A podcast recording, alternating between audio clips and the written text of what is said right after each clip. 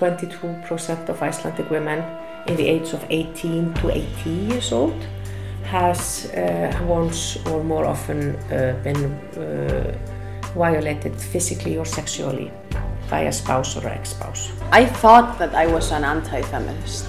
I didn't understand the concept. The Me Too movement was definitely an eye-opener. Women in Iceland of foreign origin really don't have the same rights as Icelandic women do. I think we are all feminists. I still get scared when I'm walking alone in the streets, you know. Every single conversation regarding sex work in Iceland is exhausting. I was born a feminist and I will die a feminist. Feminism on the Road, Episode 1 Iceland Equality, Reality or Fiction. When I took the plane to Iceland in July, I had many questions in my head. But one of the most important one was is this country really and totally gender equal? We hear everywhere that Iceland is the most equal country in the world. Today, women around the globe have less access to power, wealth, and education than men. But one tiny island is leading the world in bridging these gaps. Iceland. In fact, Iceland has ranked first on the Global Gender Gap Index since 2009. Iceland has become the first place in the world to force companies to give out equal pay by law. And that's only a part of it. So, to begin with this new season, I just wanted to ask most of the people that I've interviewed if they consider the country that they live in as gender equal. I, th- I think, yeah, I, I, th- I think we're pretty much much equal. Uh, I don't know how much how how much further we can we can go without like uh, you know forcing people. I think I think it's a bit more complicated question than it should be. Uh, I think that we are equal here. Yes. I think that there are cases where there is inequality between the genders, um, just as there are cases of all sorts of like discrimination, you can find that in people. It's a personal thing. I don't think that it's a structural thing anymore. We have a lot of rights here. We're taken excellent care of. I like to believe that we are, for the most part, equal here. Comparing to my culture, it's much more equality between men and women here than in where I come from. Um, I especially like um, I maybe compare more to my like let's say friends back home who run families that they have a family together and that's kind of my biggest probably observation also the family that I come from like that you know dad would have a certain role and mom would have a certain role like only being taking care of the kids in the kitchen. Kitchen would be only for the mom. And still a lot of of my friends kind of families uh, are in the same setting you know? And i feel like once i moved here i almost like don't have an example that would be this kind of inequality. Like everyone would be equally in charge of kids and equally in charge of.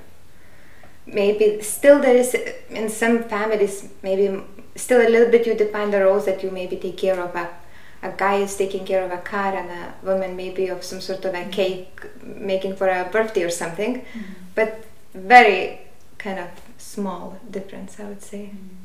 yeah. like you know we know that like you know Iceland and you know Scandinavian country and they are a bit like higher on the list of like equality.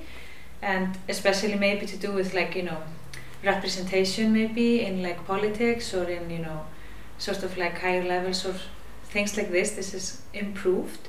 And also towards like family like it has improved a lot. There's been like strong feminist movements here for the past you know 100 years so that has like changed the society a lot you know like with basically opening kindergartens and you know uh, women like fighting for women's place in the workplace you know workforce and things like this. This has made like uh, things more equal you know. But if you look at like statistics uh, there is still inequality you know. It's just maybe not as as kind of like big as in you know other countries or, or it also depends on where you're looking you know what you're looking at. But for example with um, with like what you were talking about with uh, family and like and homemaking uh, it is like um, again like the feeling of people when you ask like, people how they feel about you know being equal or not people usually feel it's equal.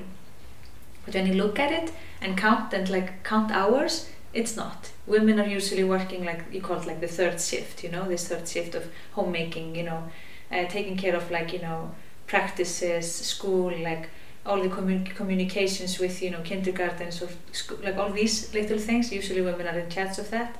And planning you know planning birthdays planning like friends uh, taking care of communications with like parents of other friends all these kind of like mini you know things. So they have like I can't remember the exact amount but I think like women have at least maybe 15 or 20 more hours a week than men in work. If you count both paid jobs and unpaid you know. So that's that. And and then of course like there is you know unequal pay still you know. Uh, it has more to do with like there are a lot of laws that have been made you know like like legislative like equality has you know improved a lot. But there's still like you know this just uh, which is more cultural that the way that you perceive you know typical women's jobs and typical men's jobs. So typical women's jobs are paid like way less you know and they're also considered to be less important you know all caretaking is paid less teaching is paid less you know uh, everything to do with like yeah taking care and culture is paid less than taking care of money you know or like other things. So that's also like an issue. Yeah. And then of course like here like everywhere in the world like the biggest biggest biggest biggest inequality has to do with safety and violence you know. So there is still of course like a, a really high number of women you know are unsafe you know uh, mm -hmm. just physically and sexually you know and mentally and uh, that is sort of like everywhere you know like at least in the western like western world Europe and and the states and of course like more you know everywhere in the world this is a issue that's sort of like the loudest you know of uh, in Iceland mm. that like women are you know being murdered because of their gender and they're being like you know all these this is I feel like uh, the same problem as everywhere else you know I, I would probably not yeah. say that this is better or you know mm. so I think like in a sense like there's a lot that's been done with like you know the structure of society that's like really you know like political like, like legislative stuff and that's very good but the culture is still um, like patriarchal this is the way it is you know mm. and there's still like a lot of things to be done yeah personally I have not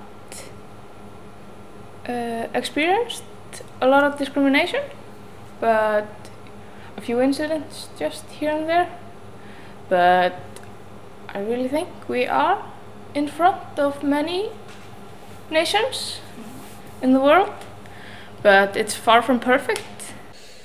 Um, I like that we're the, in the front runners but uh, it makes me sad that the front runners are still so behind because there's so much left to do. And it shows that uh, like uh, even with today there's there's like still so much like uh, an inequality that just people don't see. They haven't put their glasses equality glasses on. We're getting there. There's a lot of thought and thinking like the uh, the pay wage. Mm. like they're taking that really into they're like they're really thinking about that. Like the pay gap between men and women it's getting much lower than in like I think other most well most countries. Yeah. Yeah. I mean you can do whatever you want here. You can do men's jobs and yeah men are doing women's jobs so yeah hmm. well from my background it seems pretty equal I would say we're working on it. Uh, it's getting there. I wouldn't say it's 100% there yet, but it's yeah, it's on the way. It's better than a lot of other countries. Say that. It's not. It doesn't matter how you look at it. It's not. And sometimes Iceland is talked about not by Icelanders, by, mind you, but by foreigners. And I understand that. If you come from, for example, Afghanistan or something, where where, where women are treated as dirt, um, you might say that Iceland is a feminist paradise or a, fem- or, or a paradise for women, but it's not. We are struggling. We are struggling on, the, on all levels in, in the politics, in the, regarding the, the equal pay, regarding stereotypes, regarding pornification, regarding objectification of women. You know, so, so we, we, we have not gotten equality in Iceland in any part of the society. Has the struggle showed some results? Yes, it has. We have struggled, and we, we must never forget that in human rights struggle for any equality, nothing comes without a fight. The question is the mythology of the fight, you know, but there has never been a result. Nobody's giving, giving you equality. The, the, the people, the groups that have privileges, histor- historically, they have never given up their privileges without a fight. And we need to accept that because I think one problem in the struggle or one problem in the in the one general problem regarding um, regarding how you see uh, equality is that so many people say sort of say that okay we're getting there. We're getting there. So we're all right. We're getting there slowly but surely. And they really think that the equality the or the process or the has come has come without from you know from from nowhere you know.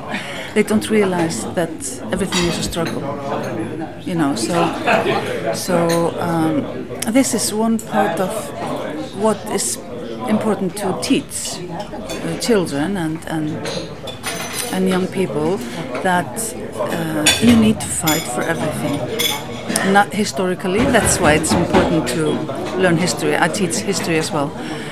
To learn history, to, to see how developed countries have become developed, you know, or, or how changes um, happen, you know, for example, equality.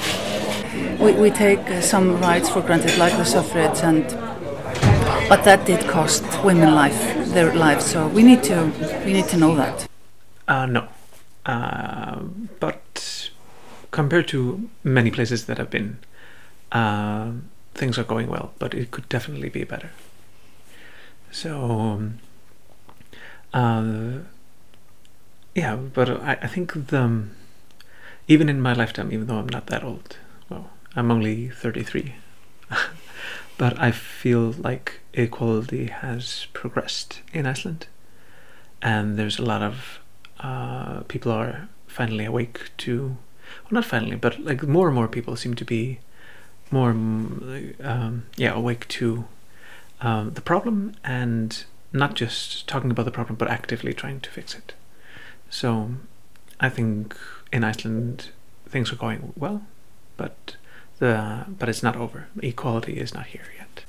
in many ways I consider it gender equal, but uh, I always find it uh, interesting when people say, "But we have it much better here than anyone else," because uh, we always have to strive for better.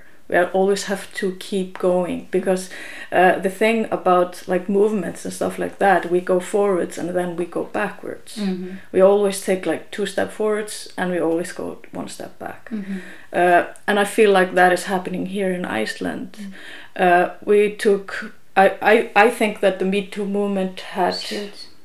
Yeah, it had some kind of empowerment. Mhm. So we took two steps forwards, but still there's something happening. There's resistance for Mhm. it.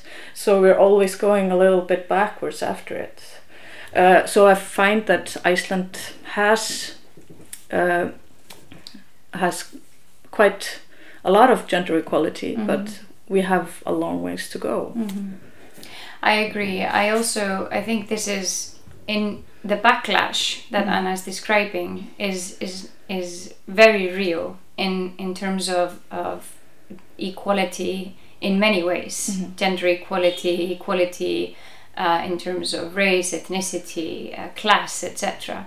So I think there's a very real backlash, and we see this even if we if we look at the the Sustainable Goals development. So if we look at the SDGs Mhm. and the the, um, the objectives of the the SDGs, it's very clear that the forecast that we see that if things go, if if we do business as usual now for uh, goal number five, which is the equality, gender equality, we will be in a worse place in 2030 than we are now because we're not going forward. And it's very real, even though there Mm. are some um, indicators that we see that are going up, and even though in some countries people are doing some good things. So I think I think I think I agree. We have a lot of very good um, indicators. We have um, it's it's um, there are many there are many good aspects of how things are in terms of gender equality in Iceland. Women are able to speak up Mhm. pretty much. We have um, we have equality in many ways, but we also have um, inequality, for example, as you were describing, within particular fields, like, for example, within sports or within, um, especially I think for, for women of um, who are um, uh, not Icelandic women, Mhm. women, foreign women are less, have, they experience less gender equality than other groups. Uh, women in particular, social uh, spaces, I think definitely experience less gender equality than we would uh, want to and strive for. But I think if you look at the history, and that's maybe also why we do have a, a country that is considered one of the best in the world, Mm. I think it also comes back to the history that we've always had women who have been very, very uh, strong in their uh, fight for equality. So it's been a constant fight. Yes, I'm gonna say yes, um, but of course no. I mean, I think. Uh, I mean, you, you see in studies and in the, all over the news that we are the most equal country in the world, and I think we can actually feel that. Um, I mean, my mother, she's born in 1947. She uh, is the you know the group of women who kind of voted for our first female president and really you know supported her, and I think that generation really paved the way for us younger women.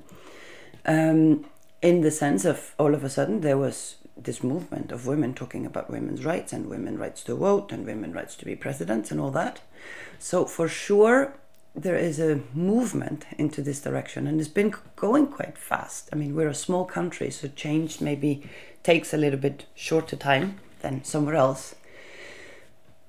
But you can still feel this men's club all over the place. In not yeah, I think even in politics and in business and in yeah, some some somewhere on the top level. I think we're equal in many senses. I mean, my friends, my generation would never accept anything else than the man taking full part in everything that happens at home. I mean, we even have the pa- pa- paternity and maternity leave kind of equal. And I have even friends, women friends, who have taken less maternity leave than the father has taken paternity leave. So, in some sense, I think we're really equal. And I mean, there are kind of equal opportunities, but you can still feel this at the top somehow that men are still more eligible to be presidents of some big companies and and all the I mean all the top companies have men presidents and they even have more men still on the boards of companies. And so in a business sense I think yes we have the opportunity and they're supposed to be but then men somehow still rule the world. I don't know. I mean there there's still a men's club in the playing field and we enter and it's also about how do we enter? Do we play by their rules and then somehow try to change them from inside so yeah I don't know. I think it's a mis- mixed question of yes and no, or mixed answer of yes and no. In some ways, it's uh, uh, it's quite equal, but uh, when it comes to gender-based violence, it's actually not. Uh, so no, no, because the violence is such a it's it's, it's such a well, it has uh, influenced so many women, and so no, I, I couldn't say it's equal in general. No, I don't think so.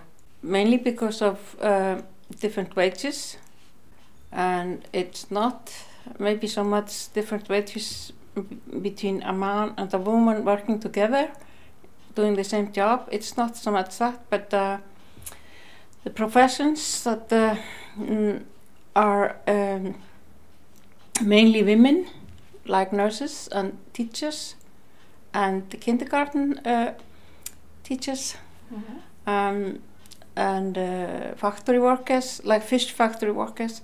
Um, these are uh, mainly women, and uh, at least before it used to be mainly men- women in fish factories. Um, so I think uh, the, it's a whole uh, group of professionals or workers. If it's mainly women, the wages are lower. Okay. So the unions are not fighting hard enough. Okay. Uh, but I think if you have two lawyers in the same office, Mhm. man and woman, it would be about the same. Okay. So it's more like uh, the classes. The Mhm. whole uh, class is uh, of women are lower. Iceland is pretty up there on the countries that are gender equal, but of course there are some differences still. Uh, I would say they they go both ways, both like men getting the bigger piece of the pie in some cases, but women as well. I think we've got equal pay in every single job, so that's not like that in every single country. So it's very nice here in Iceland about that. So yes, I think I think Iceland is pretty gender gender equal, but of course not hundred percent though. Yes, I would say we are. There's room for improvement, but uh, all in all, I think Iceland is a good example on how things should be. But they could, of course, be better, and we work every day to try and make it better. But I think, on a whole, you you could look at Iceland as a fairly equal uh, orientated country. But of course, you have different views. I mean, some Mhm. people still believe that a woman should be working at home and taking care of the children. I mean, we have those dinosaurs here, like Mhm. I guess every country does. But I think the vast majority understands and, and supports equality. Hmm And I think uh, very few um, speak publicly about their views if their views are not, you know, in line with the, the common knowledge and common understanding that gender equality is important and or equality is important. But like Jon Fannar said, we have, you know, we have all sorts of view, but the main line is that uh, we should work towards equality and that we are fairly equal. But of course, there are, uh, for example, regarding uh, gender-based violence, there is uh, a lot to be done, uh, and I hope we will be able to, you know, work in, in that direction. And also, we have in some areas like uh, very gender-based work fields. hmm yeah. Like, I mean, that's changing as well, but there's room for improvement there. Yeah, and that connects to the gender stereotypes that are well, they are alive still, but hopefully we will be able to do something about it. To you know, just for for young people, for example, like you, to be able to explore the world uh, and you know gain knowledge about uh, all sorts of uh, jobs and career moves, not only because you're a woman or because you're a, a man, but you know, look at the whole field and see what you want to do, and and not let the gender be an obstacle in that way. It's better than in the U.S. Um, in a legal sense, yeah, there have been some some steps that have been taken. Um, Iceland re- got like a lot of international headlines for this piece of legislation that was passed that was to ensure equal pay for all genders. Um, unfortunately, a lot of stuff that gets overlooked in the international reporting on this subject are, are the conditions. Um, this, appl- this only applies to companies with X number of employees or greater, for example, and they have a certain grace period to be able to demonstrate that they are paying all of their employees the same money for the same work. And not all of them, and but it's it encompasses so many companies that like authorities have not been able to to check up on them all, and so some have been waiting like several years for their their um, equal pay certification, as it's called. Because if you get that like stamp of approval from the government, it looks really good for you. You know that you're paying all of your employees same for the same work. So, yeah, well, the will and the intent is there. It it's uh, execution is is a little bit more complicated, as it were. Um, and also when it comes to, as we saw with the the, the Klostergate uh, scandal, the the politicians who were secretly recorded speaking abusively about their colleagues at a bar. That story, like the fact that like a bunch of like middle-aged conservative men got together at a bar and drank and talked all kinds of misogynist shit about their female colleagues. Um, disappointed, but did not surprise me. What has surprised me is that since then, um, the backlash against the whistleblower, in this case, Bára Halldórsdóttir, um, she's gotten a lot of public support, but also a lot of backlash. And these MPs have been able to like dig in and fight and insist that like she set them up, she had an accomplice, she was working with other media outlets, like all of them like avoiding the main issue that they said what they said in a public space where anyone who was sitting within earshot could hear them. No one put a gun to their heads and told them to like say like sexist, degrading things about their female colleagues. They did that on their own initiative. But for some reason, they're trying to entangle the whistleblower in a legal battle now over this. And the fact that this has been able to continue and they're still working, they're still in parliament, um, I don't think that says, says great things about Iceland's attitudes about gender equality, to be honest. I don't. Um, so I think that, like, while in the legal sense, like, yeah, there's, there's a, on, in the legal sense, like on paper, there's a fair amount of gender equality. Um, and you do see a lot of, of women in positions of power. Um, you see trans people even in position. Like there's a trans person on Reykjavik City Council, for example. There is no trans person in Parliament, as far as I'm aware, but that'll change at some point, I'm sure. Um, the social attitudes are are still very much normalized um, when it comes to gender roles. They're still very very normalized. That there is a strata that like guys can be guys and get together and like behave the way that they do and the way that a lot of cishet men will do. And there will always be like a cadre of people to defend, excuse, or downplay or dismiss this behavior is not as harmful as other people are saying it is. So it's the social attitudes that, that need to improve for sure. In many cases, yeah. Not 100%. Definitely not 100%. But they're working on it, you know. Um, women in Iceland, they don't take shit, you know. They're they're done. They're done taking it. You know, they want equal rights. Um, completely understandable. Um, I think Iceland, as we mentioned, as we talked about earlier, is is a lot further than a lot of other countries.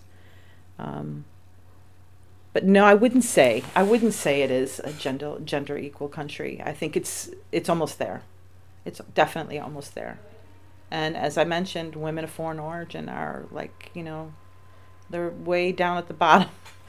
But hopefully, you know, there's going to be a change in that as well. I think there is a change. Things have been changing in the past few years. Um, but I think we'll get there eventually. Hopefully sooner rather than later.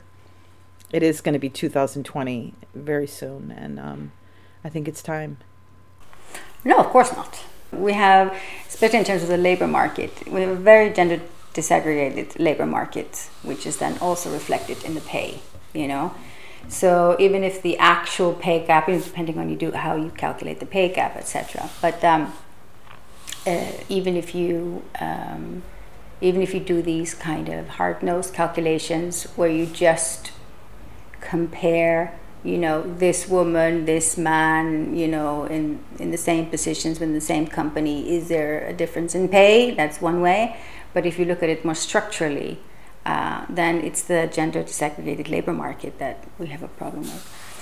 Um, and then of course the, one of the big issues is um, sexual violence and gender-based violence. That's a, that's a huge problem which uh, we haven't figured out how to how to fully deal with. Although I think we've we've come a long way. I think uh, I think the feminist movement in Iceland has been um, on the job now, basically for for decades now on that issue, and um, the systems and societies has definitely responded. You know that you know we've seen some improvements, um, but we have a way to go on that one, um, and then there's a lot of other issues. No, it's not. It wants to be, and I hope it will be. But right now it's not. I can't say yes. Is it better than in other countries? Yes. Um, uh, but there's a, still a long way to go. Iceland is not gender equal, and uh, it's uh, sad when when I read articles uh, uh, in the foreign media saying that Iceland is this feminist paradise. Iceland is the best place in the world to be a woman because uh, I think in many cases that's true. That Iceland is a fantastic place to be a woman. Uh, it's a it's a it's a place where women uh, have true power, where uh, society values uh, women's rights and, and considers women's rights to be be fundamental to our identity. Um, uh, but there are still so many areas of inequality of inequity, and there are um, and the fact that this means that that and which I see because I live here and uh, the fact that we are considered the best in the world says uh, less about how good we are and more about how bad things are in the rest of the world. Uh, I consider Iceland a gender equal country in some ways, yes, um, but not in all way. We're maybe leading somehow, um, especially concerning the, the gender pay gap, etc but still we have a long way to go so yeah. Okay and what is this long way to go like? Um, you know i was just discussing earlier this morning at a meeting um, just for example the language you know.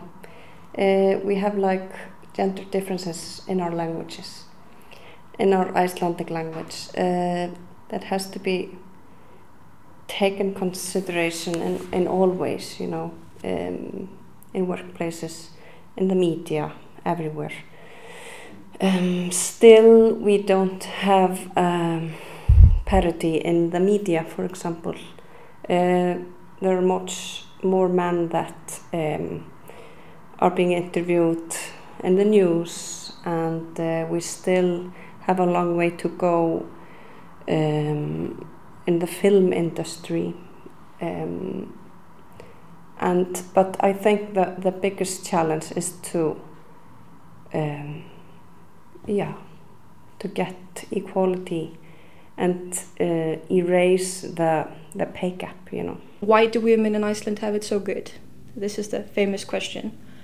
Uh, firstly, I would I would like to say that we don't, not not really, uh, not not compared to men, uh, and um, but maybe I'll come back to that a bit later because um, um, of course women in Iceland do have a more equal status to men than other women in different countries in many respects, but in some not.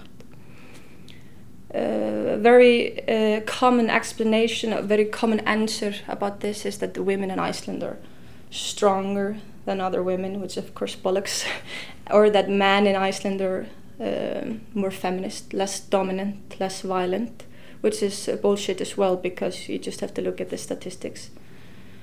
Uh, so I would say that. Uh, yeah, I for myself when I when I look at Icelandic feminism and, and the success we have done so so far in regards to our battle for equal rights, I I see the uh, individuals because feminism is a political movement, and when we look at political movements, we look at the individuals in the forefront, whether it be a successful or a, a non successful movement. And I see the effort of the individuals and I see the effort of women who have uh, set the ground and so forth. And uh, one can, in Iceland, uh, just see documents from early settlement about women challenging male authority. But the story really begins. Uh, with the woman who sets the beginning, the woman who challenged male authority in the public realm, Bríet Bjarnhéðinsdóttir. And uh, that's where our story today begins and is the story itself, not just the beginning. So I think uh, when we speak about Icelandic feminism and, and what good has come, we have to look at these individuals and see that not all nations, not all nations, not all groups of people do have the privilege of having such people standing forth and speaking for them. And we have to give these people credit. As you can see, it's still difficult to have a clear point of view. Even if Iceland is considered as the most equal country in the world, it doesn't mean that it's totally equal. After understanding that, I just went further on Icelandic feminism, history, and multiplicity. To discover all of that, see you next month for the second episode. Don't forget to like, share, and subscribe, and see you later for new discoveries.